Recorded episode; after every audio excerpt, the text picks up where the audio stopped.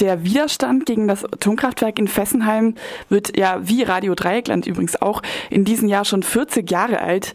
Wie frisch präsentierte sich denn jetzt die Anti-Atom-Bewegung am Samstag in Straßburg? Ja, also die, die, präsentierte sich schon frisch. Es ist halt im Augenblick so, dass, dass es schwer ist, überregional zu mobilisieren. Man hat ja versucht, mit den Themen den Bogen zu spannen von der Atomgefahr, also Stichwort Fukushima-Jahrestag, äh, bis über die nachfolgenden Generationen, das was durch die Kinder und Kinderwagen symbolisiert werden sollte, bis hin zum Atommüll, da, daher ja auch die Aktion mit den Fässern und das Thema Bühr, äh, Standort äh, zum Thema, also damit aufgebracht. Also man hat versucht, eben viel damit hineinzubringen, aber es, es, sieht halt so aus, als ob überregional es schwer ist zu mobilisieren. Also es waren ja in Straßburg waren es circa 500 bis 600 Teilnehmer, was von den, von den Veranstaltern gezählt worden ist.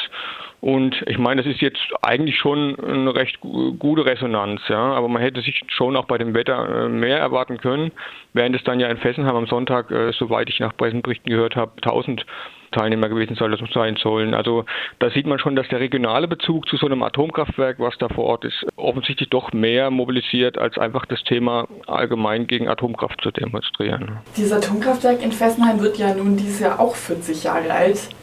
Was ist denn deine Einschätzung? Wie viele Geburtstage von diesem Atomkraftwerk eben im Erdbebengebiet müssen wir denn wahrscheinlich noch feiern?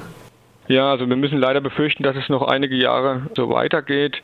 Man hat sich da offensichtlich die Augen wischen lassen von äh, verschiedenen Politikern, wie zum Beispiel dem französischen Präsidenten Hollande, der bei, seiner Wahl versprochen hat, das AKW in seiner Amtszeit äh, abschalten zu lassen. Und offensichtlich, das war glatter Betrug. Die Menschen sind darauf reingefallen und es läuft immer noch. Und wir müssen leider befürchten, dass das sich auch weiterhin so hinzieht. Also es, es gibt da keine wirklich ernsthaften äh, Bemühungen, da zu einer Abschaltung zu kommen. Man hat das ja auch noch verknüpft äh, jetzt damit dass das AKW in Flamanville äh, ans Netz gehen soll, zeitgleich, was wir uns natürlich als Atomkraftgegner und Atomkraftgegnerinnen auch nicht wünschen können. Ja. Und man hat es verknüpft miteinander und äh, da sieht es im Augenblick nicht so aus, als ob das noch vor 2019 der Fall sein wird. Eher rechne ich damit, dass es in den 20er Jahren erst sein wird. Welche Auswirkungen werden denn da die, die Präsidentschaftswahlen in Frankreich im Mai haben? Wie haben sich dann die einzelnen Kandidatinnen zu dieser Frage positioniert? Ja, man muss befürchten, dass es natürlich wieder, wieder die gleiche äh, ähnliche Situation gibt, dass Kandidaten versuchen, äh, mit dem Thema äh, Stimmung für sich zu machen und dann am Ende doch nichts von dem umsetzen, was sie da versprechen. Deswegen, wir von der Anti-Atom-Gruppe äh, lassen wir uns davon nicht blenden. Wir machen unsere äh, Aktionen und äh, sind, wir gehen davon aus, dass die Menschen selber eben aktiv werden müssen und durch Demonstrationen und äh, Proteste eben darauf aufmerksam müssen, dass das äh, machen müssen, dass endlich abgeschaltet wird und sich nicht auf die Politik verlassen. Da, da, da werden wir sicherlich keinen Erfolg sonst mit haben. Du hast jetzt angedeutet, dass die überregionale Mobilisierung am Samstag für die Demo in Straßburg nicht ganz so gut funktioniert hat. Welche Akzente wird denn die Anti-Atom-Bewegung jetzt hier im Dreiländereck im Dreiecksland setzen für die nächste Zeit? Ja, das Thema Fessenheim äh, bleibt natürlich auf der Agenda. Wir dürfen aber auch nicht vergessen, dass es auch in der Schweiz ja äh, Atomkraftwerke gibt, die für die Region hier unmittelbar Betroffenheit schaffen.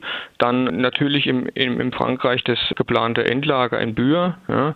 Also die überregionale Mobilisierung, die hat schon stattgefunden, nur ist halt einfach die Resonanz nicht so groß, als wenn man jetzt unmittelbar vor Ort betroffen ist. Ja. Und natürlich gibt es aber auch im Südwesten von Deutschland ja immer noch zwei AKWs, die laufen. Ja. Und es sind ja für diesen Jahr auch sogar erstmalig wieder Atommülltransporte angekündigt worden. Und zwar sinnigerweise innerhalb zwischen zwei Atomkraftstandorten. Also es sollen ähm, Kastoren von Obrigheim nach Neckar-Westheim transportiert werden. Und das ist natürlich auch ein, ein, Punkt, wo wir als an der Atombewegung unbedingt dagegen protestieren sollten. Ja. Woran liegt das jetzt, dass die ähm, Anti-Atom-Bewegung vielleicht nicht mehr ganz so viel Mobilisierungskraft hat? Gibt es da vielleicht auch ein Nachwuchsproblem? Nachwuchsproblem insofern, dass natürlich auch andere Themen inzwischen eben an Bedeutung gewonnen haben. Die, Thema, das Thema Klimaschutz hat natürlich auch viel Mobilisierungsbedarf. Das heißt, hier viele Jugendliche engagieren sich in der Klimaschutzbewegung und, und äh, bei Anti-Kohle-Protesten und, und, die können sich oftmals dann eben nicht gleichzeitig auch im Anti-AKW-Protest äh, engagieren oder das funktioniert eben auch zeitlich manchmal nicht.